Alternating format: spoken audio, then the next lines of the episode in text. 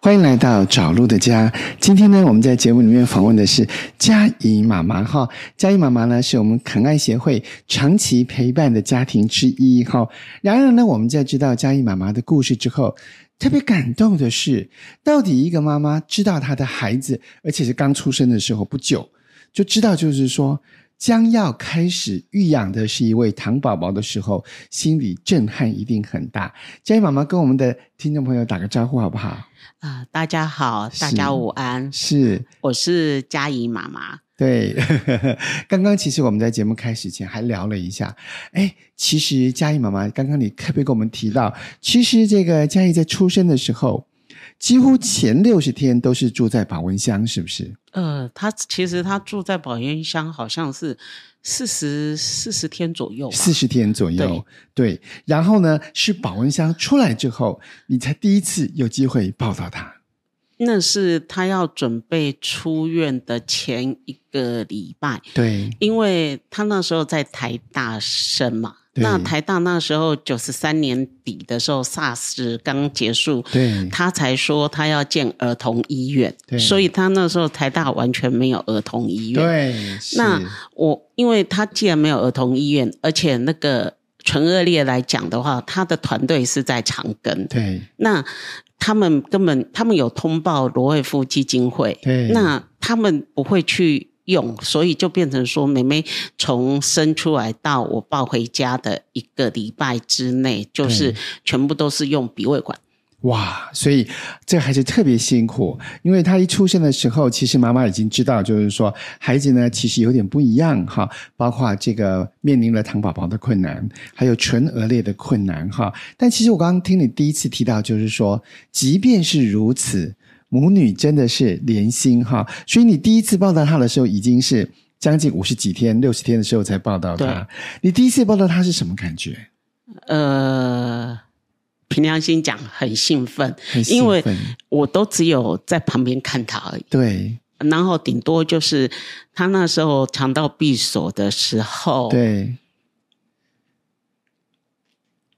我吃东西也很很困难哈。然后我哦对就只有用手去牵他，然后仿佛他知道我手在哪里，然后他的手就伸出来跟着我牵，牵着我抓的住手你。对，抓住不放，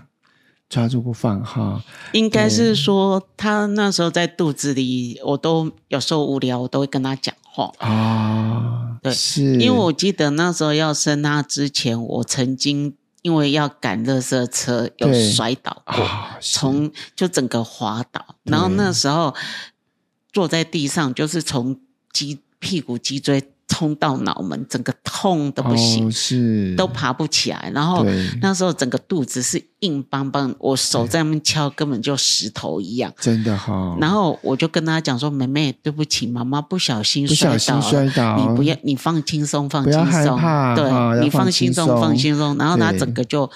放软，然后就对整个就没有那么硬。好，所所以当时就是说，你第一次抱到他的时候啊，本来就是说，因为他那个时候可以说是又小，然后又肠道闭锁，那你也知道，他又面临这个糖宝宝，还有就是唇腭裂的困难哈。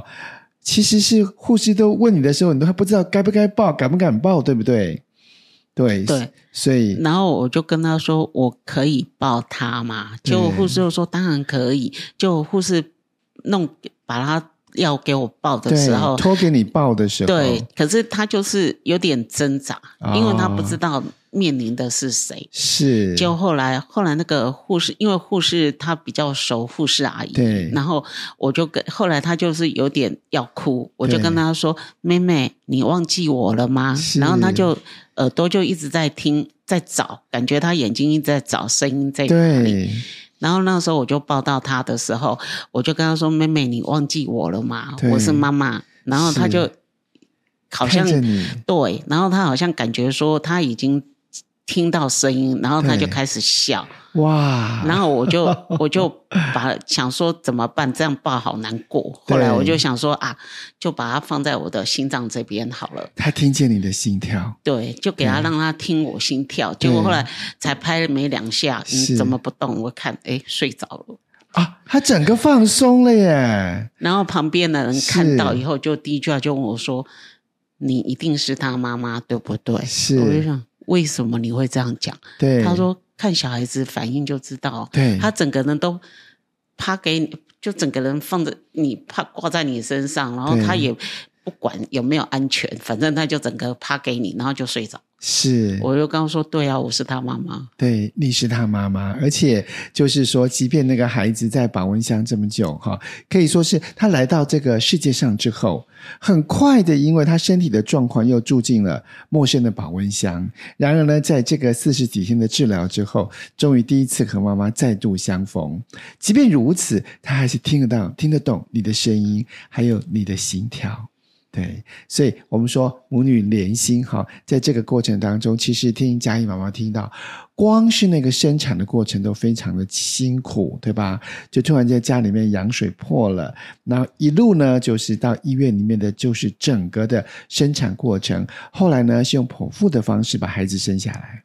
那时候医生有问过我，对，他说，因为那时候就是医生有问说你要保大的还保小的，对，然后我就跟他说小的，是后来他就觉得不大对，他就跑去问我老公，因为我是那时候我妈妈也来，然后他他问我老公说，紧急的时候就是只能够保一个啊，你要保谁？就我老公是讲说我要保大的，啊、然后最后医生有跟我说，那时候要进去手术室的时候，他就跟我说，第一个你很危险，你知道吗？嗯我就傻傻的看他啊，结果他说，因为你前胎剖腹，对所以你这一胎要剖腹。对第二个，你胎位不正，对所以要剖腹。对第三个，你胎盘那个什么前置胎盘对，所以要剖腹。所以那我呢就就说这就是一定没有别的选择了，就是需要剖腹生下他啦。但是在整个过程当中，有时候那个生死的问题让我们很惊吓，就是到底要保大的还是小的，保妈妈还是保孩子？当然两个都保啊，可是这种问题真的是让我们觉得听了实在是很不舍哈。那么但是呢，很恩典的是，就是母女均安哈，而且呢，就是一路从第一个拥抱到现在，家已经多大了？妹妹她现在已经高中毕业了，她高现中在毕业很高兴的是说，呃，她现在在那个小助手，对，开始呢有他不一样的青春人生哈。我想呢，我们先进一段广告，从第一个拥抱到高中，这是一段长路。我们节目第二段再来请佳怡妈妈跟我们分享这一段陪伴和育养的辛苦的路。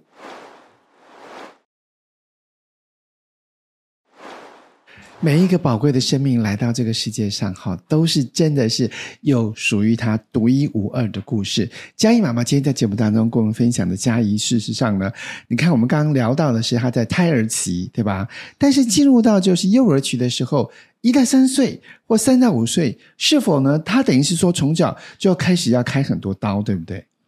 对她总共到现在为止是开了四次，开了四次刀，对，都是在这个呃小时候，差不多三五岁的时候嘛。没有。因为她唇腭裂来讲的话，其实她第一刀是会在六个月，对，可是她六个月跟医生约好，她也蛮超级，因为她自己会去选时间，对，那当天，比如说是今天一大早，因为要进那个进去长庚要住院，准备对住院，隔天才开刀。结果今天要去之前，他居然发高烧，烧到三十快三十九。哦，那我一看不对，赶快打电话跟医生讲。是讲说今天没办法去，他发高烧，对然后医生就说好，我们把时间挪，对然后他一挪，他就跟我说，可能挪到三个月后，对也就他九个月大的时候，他就跟我说，呃，挪到几月几号？对那我跟他说好，那我是们就到时候再去。他是说好，就跟医生讲完以后，挂完电话，很神奇，他本来发那个烧到快三十九，对，居然马上恢复正常。哇，这真的是让我们的生命好奇妙哈！孩子的身体也会选时间哦，那不是公妈妈定，医生定就就决定哦。 所以他从小已经知道，就是说他什么时候好像身体也没也有这个感应力哈。对，所以后来就是顺利的这个动了第一刀，是对唇腭裂的刀。对，第一刀是唇，对不然的话，他因为他都要戴牙盖板，对，那第一刀存的时候，呃，怎么讲？他动完第一刀的时候，他整个脸型是整个变的，哦，因为是变得对变得愣了一下，然后看是哦，结果后来那时候就是只听到他在哭，对然后，然后那个护士怎么哄都哄不了。对然后后来护士就没办法，只好叫妈妈进来。对，那我进去的时候我就抱她。对可是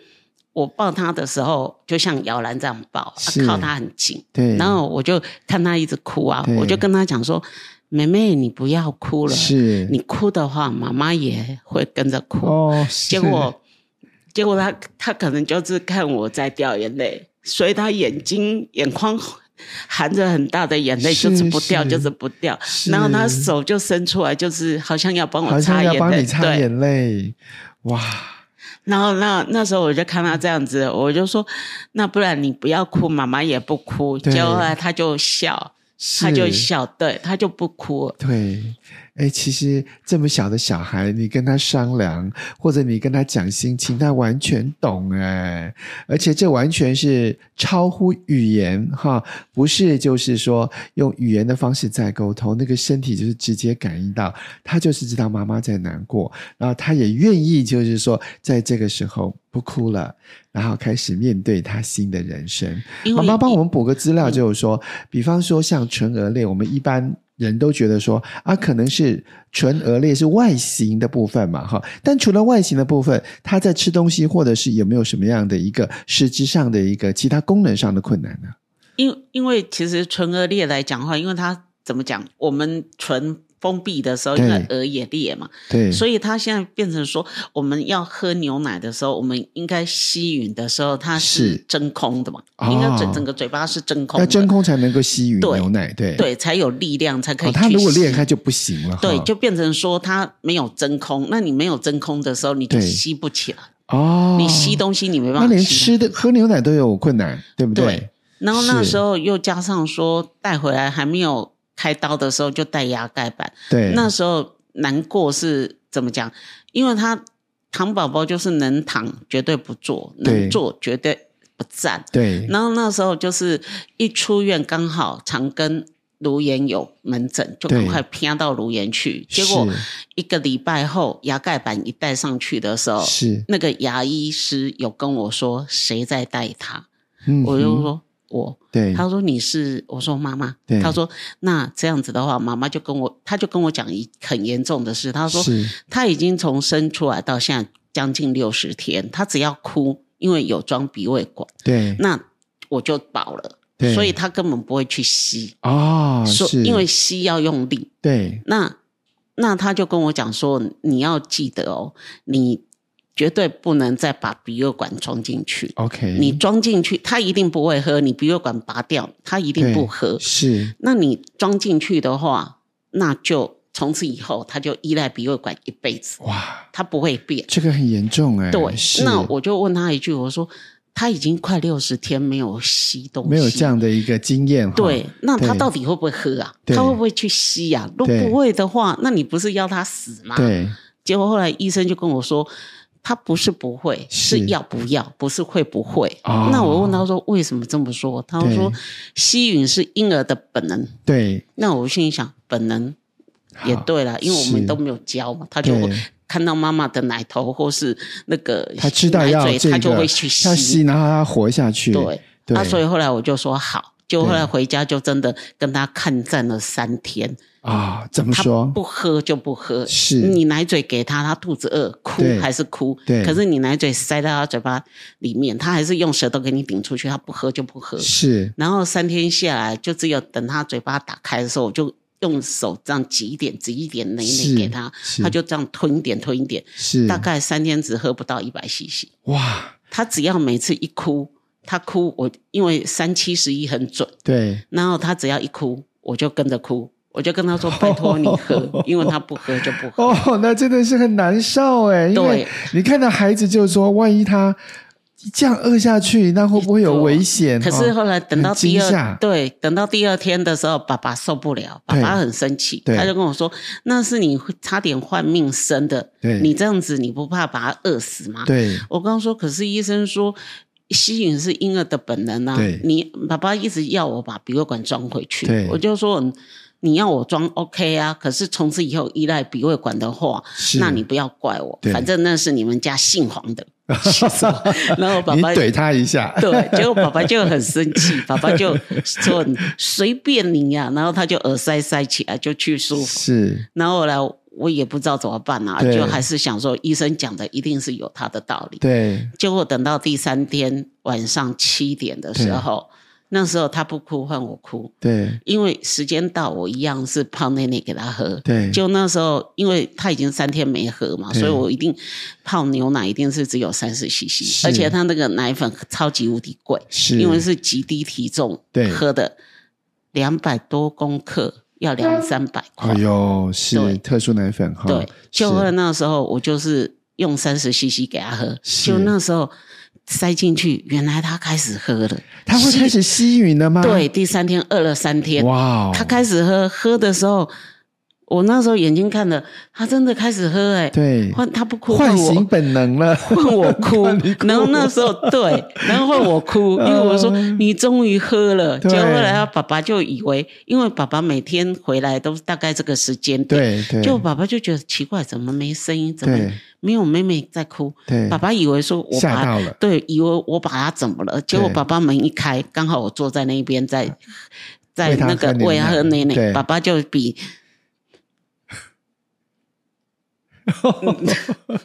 然后爸爸就比跟你比个赞， 哇，这几个手势的背后真的是千言万语，然后这个。要经过这样子，就是说，就是忍住哈，然后让孩子就是说，你一定要激活你那个求生的本能哈，这真的是为母则强，因为非那常时候非常真大的的，力因为量真的就像医生讲的，他说这个时间点你一定要忍住，你绝要对忍住不能装回鼻胃管，因为对你若输的话，那你就他孩就子的一生就会对困在这个鼻胃管当对中哈。然后他说是嗯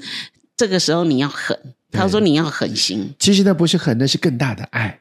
那是更大的爱，因为你要激活孩子的本能哈。我们可以看到，从第一次拥抱到第一口牛奶呢，这个孩子的本能重新的被激发哈。我们来休息一下，进一段广告，待会儿呢再请佳怡妈妈继续跟我们分享照顾佳怡的故事。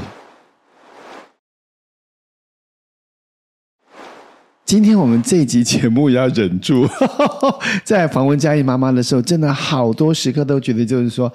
跟着这样的一个就是生命的故事，真的人听到的人都会揪心。但是我觉得那个背后就是更大的爱哈，身为一个妈妈，更大的爱来照顾这样的一个不一样的孩子哈。那么从他喝了第一口牛奶之后，其实生命又跨进了一步。然而呢，在一个糖宝宝的这个成长岁月当中，肯定他还有很多不一样的功课。跟我们分享一下，就是说，特别是他三到五岁这段期间，是否呢，在于就是这个发展。成成长发展上有没有什么属于他特别要去克服的障碍或困难？是怎么走过的？其实他三到五岁，凭良心讲，他哪时候会走路，我已经都忘记了。对他大概也是三岁、四岁以后才会走路，是只是说他怎么讲嘞？因为其实因为带他很累，所以是我常常会修理他。对，那其实凭良心讲，有时候在这边想一想，也真的蛮对不起他，因为他常常很生气，我很生气气他的时候，我就会把他抓起来往地上甩。哎呦，真的是是。啊，后是来后来是因为，因为怎么讲，他因为他会让人家觉得说很丢脸，哦，你自己觉得就是说，我是不会，对，可是我记得那时候有一次我婆婆来，然后骂他，他回去的时候是，他看到他爸爸就抱着他爸爸哭的难过，对，然后他爸爸就骂我说：“你又打他了，是不是？”对我说：“这次不是我，是你妈妈。嗯哼，”他就说：“嗯那我妈妈又怎么了对，？”我就说：“你妈妈骂他呀。”哦他就说：“那骂他什么？”他妈妈说：“啊心压力之类，下周公下沙呆。哦吼，很难受哈、对呀、实在是我们身为大人，在那一刻也不知道怎么样的去面对这个孩子，里面难免会气啦，哈，难免会骂啦，或者说就是说打的时候稍微就是出手重了一点，这都是会有的啦。是，可其是实后你看我我小时候也是被打大的，你知道吗？可是到后来，因为我记得我那时候，因为每个礼拜我老公他会带我回娘家，对然后我会带他们回去。那对那时候我阿嬷眼睛看不到，阿嬷还在。对，然后那时候我就我阿嬷就觉得说，怎么我这次回来好像不是很高兴。对，那我我阿嬷就一直在跟妹妹玩，那是我就跟阿嬷讲讲说，啊阿嬷看不到，对，阿嬷眼睛看不到，可以，可是她有办法可以跟妹妹玩。可以，他可以哇玩。是然后那个阿嬷就问我说怎么了，我对就跟阿嬷讲说，嗯妹妹被她阿妈奶妈骂哦。结果我讲完以后，我阿嬷她眼泪也掉， 哦她只跟我讲说，嗯，她跟我说，阿嬷跟你讲对话，你还记？是，她说，社会咱爱记，家是己的囝咱爱家己听。对，就算讲家己的亲生阿嬷啊也是感觉你唔通唔别人听。丢丢丢，结果从那时候开始，对，我就觉得说，有时候看到妹妹这样，有时候会觉得说蛮对不起的。就像我老公讲的，我对老公他他真的他觉得说他对妹妹有一种怎么讲，他没有把她生的健康，对他就觉得很对不起她，对所父以。母的难免会有一些内疚，其实就是希望孩子能够健康。对，对，然后然后我舅舅，我舅舅他是跟我讲说，你第二个给港西 K 港林要不要再生个第三个给人家？是，那我就说哦，所以才又生老三。啊那生老三的时候，他们都跟我说啊，妹妹这样子，对你还很勇敢呢、我对就跟他说，没办法呀，因为他要跟你就是要跟你啊对。那是再怎么难，我又我就想说，我应该没有做很大的对。我不是很大的恶人吧？应该对已经妹妹这样子，应该再怎么怎么差的话，老三应该顶多就跟妹妹一样而是已。我那时候的想法就这样。对，然在后这传统的观念里面，好像有一个孩子有缺陷哈、都会像你刚刚所说的啊，阿姆西是不是 K 港安状哈？其实呢，很多时候真的是我们大人。忍不住的那个情绪里面，也会跟着说一些气话啦，哈。但是呢，从这个气话的背后，我们怎么一路的看到，就是说，其实它是不一样的宝贝。对，他是不一样的宝贝，你怎么样的方式一路陪着他走过眼泪，然后呢，继续带着他往前走，他是不是在这个学习的过程当中都有一些不一样的困难呢？其实其实是还好，因为他的怎么讲，他因为从小到大在学校来讲的话，老师们都叫他 gay boy 呀、啊因为他为什啊很么他很鸡婆吗？对那表他示他很热心哎、对然后什么事情都想要这个呃插个嘴，然后他是不会，因为他。他不讲会不是他讲话很慢，对他是到他动第三刀，也是应该是五年级还是四年级，好像五年级的样子。对五年级动第三刀以后对，他才讲话才比较多，不然他啊通常都是两个字两个字，对然后用笔啊的。哦，就是连口语都有困难。对啊，因为好他不大 讲。那他要怎么当 gay boy 姨呀啊呢？这个嘉怡变成 gay boy 姨哦。对，因为那个是他们学校，就是呃小学的那个老师们都说他是 gay boy 啊，因为他就是他有时候就是看到人家比他小或比较多，对啊然后穿像穿鞋或干嘛，对他都会像怎么干那一样，就帮你把鞋子弄好。他会去帮人家忙哎的对，耶，他会去帮你把鞋子弄好，可是他自己都没有弄好，哦 所以老师有时候气他气的要死。你要你要帮人家，你也把自己穿好，你再去弄别人，不是对他都是先把人家弄好，是然后最后才弄他自己。哇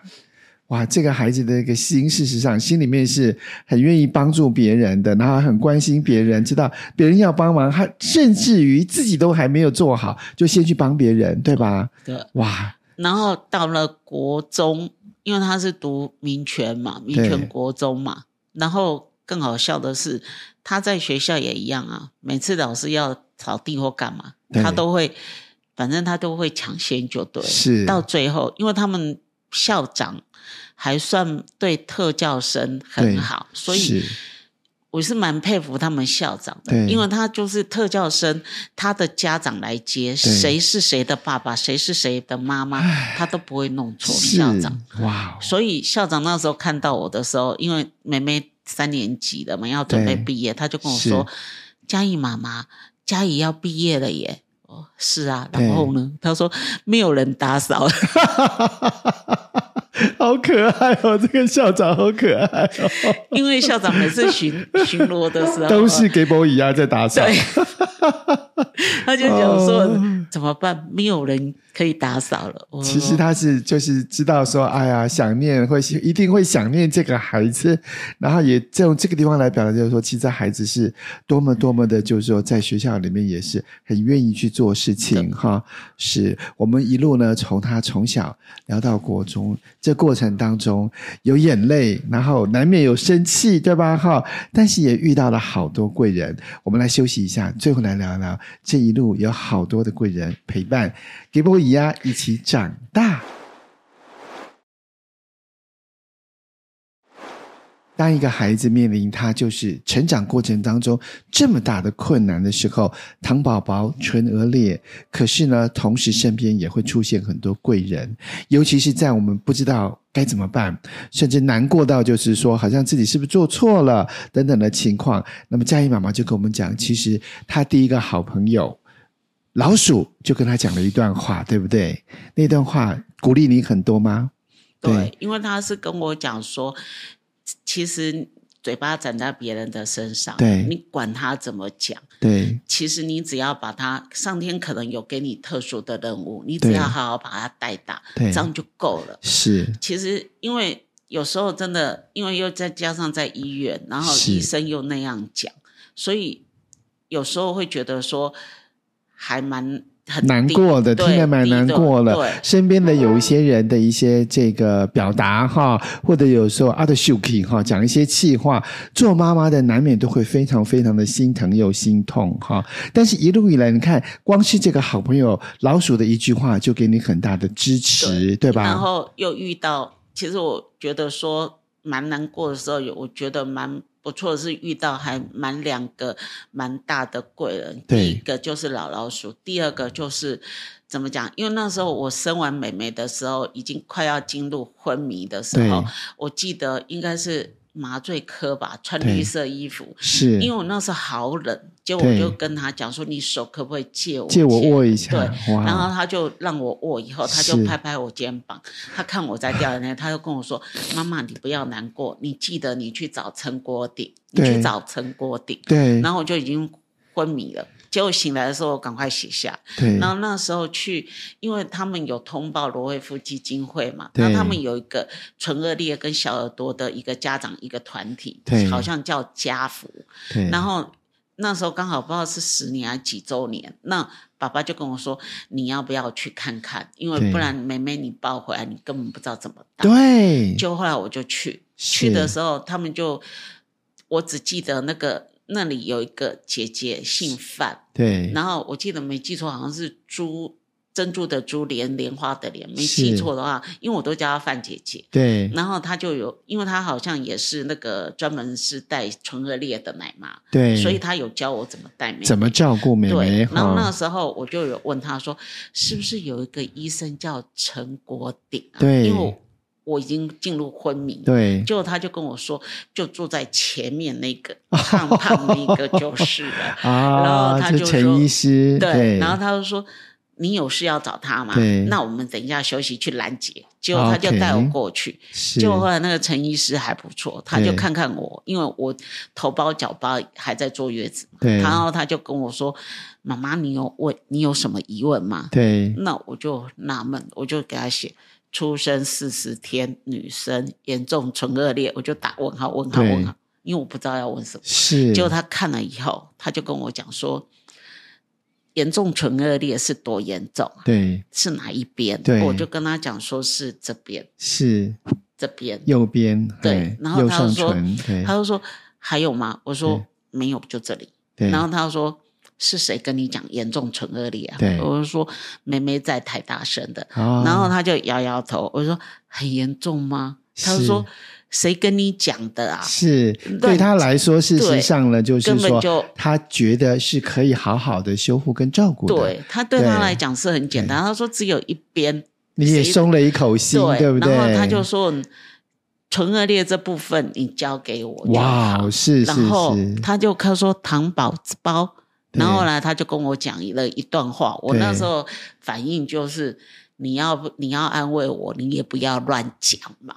结 果 为什么？结果他跟我说：“你看，我现在至少有三四个人哦，对可以，若是不是真的话，对那人家可以告我公然诽谤哦。”对后来我就想，也对，他是医生是，没有必要安慰你，对呀、呀、被人家诽谤。他不是故意要，好像就是说为了让你安心哈，就把你讲的比较没那么严重。对那么事实然上，后他因为从他的角度来看哈，他已经照顾很多这样的孩子，他知道这些孩子一定都有机会，因为他是哈跟我讲说，唐对宝宝来讲的话，他说他就问我说：“李远哲，你知道吗？”嗯，知道啊，最高荣誉啊，对诺贝尔得奖啊。对他就说，可是他爸爸说了一段话，对就是我的孩子有没有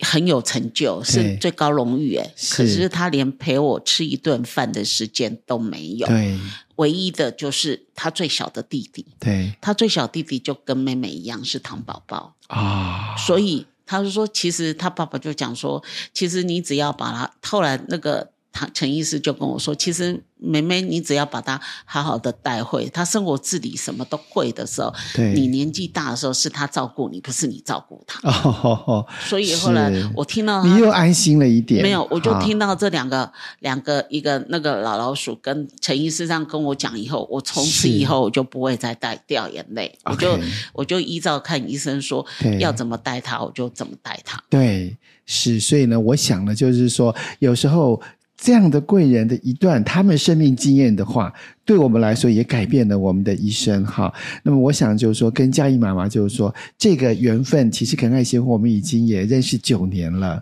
九年以来也是看着孩子一点一点的改变，一点一点的长大，从最困难的当时的这个出生，一直到就是说现在都已经在小作所，对不对？对那现在小作所会做些什么呢？小助手哦，他小助手，因为现在因为今年才刚毕业，刚毕，业，对，所以以可能就是因为小助手是跟我说，他还是一样很鸡婆， 所以他对都快吐血，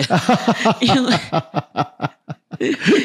因为很多时候，因为他是新照来，若是以先先先进后到来讲的话对，他是最后一个。对，那但是照理，讲，你说以学校来讲，她是小学妹，对然后她又喜欢去管人家那个就比她大的哥对哥，，是，所以有时候她就说很她很担心，因为小助手来讲的话，有像她有糖宝宝，糖宝宝是算说是最温和的一群，对因为她不会去攻击。对然后还有自闭症，是可是自闭症我们不知道，有时候他们你不要去激到他，对。若是激到某个点，他们很怕，就是说 gay boy 一样，会不会去惹到谁，对不对对对对，他们就很担心说 gay 不一样会不会去惹到那个，秀带红修理嘞，对对，因为他们又高又壮。对，跟弟弟差不多哎对高，又比跟弟是弟壮，所以在他又这样小小的一对只，他又很担心说，若万一人家不是要打你，人家只要轻轻一推你，或者对手一拨，你就不知道已经飞到跑哪去了对，所以所以那个什么，所以现在就是他们现在还在磨合，现在就是很担心是说、他的 gay boy 啊的那个个性，对对对，对所以我每天都会经，我每天都会跟他讲一句。麻烦你，你唯一能管的就只有佳怡一个而对已，所以他就说他知道管好自 己。管好自己，对，所以有时候刚好，有时候会路过警察局或是干嘛的是时候，是有时候没辙，我只好拿警察来吓他，哦 所以要跟警察讲。然后警察他们也不错，也会帮忙，因为他们宁可先预防，是所以他们是是警察也会讲说，你都没有听妈妈帮忙管教孩子，你看连警察都变成贵人了， 然后，所以啊他们就会紧张，然后我就会跟小助手的那个老师们讲商量好，串对，我通就好，我就跟他讲说，没关系，警察有知道了。他说对，假如他不乖的话，你打电话给他，他们会来哦 带他，而且拿手铐直接把他扣走。没有 啦，那真的是吓吓孩子而已啦，因为其实都是出于善意哈对。那么连警察就说都知道，就是说哦，这个小朋友这招有效哦，好用这个方式，背后都是出于爱。就对啊怕他受伤哈，对啊所以我想一路陪伴、一照顾这样的孩子真的很不容易哈。今天非常谢谢佳怡妈妈来这边跟我们分享她和佳怡这样的一个母女一辈子的故事，路还很长，会继续走下去。祝福两个，我们越走越平安，谢谢顺顺利利的过这辈子，谢谢好不好？谢谢谢大哎家，节目到这里也跟大家说一声拜拜，谢谢，拜拜。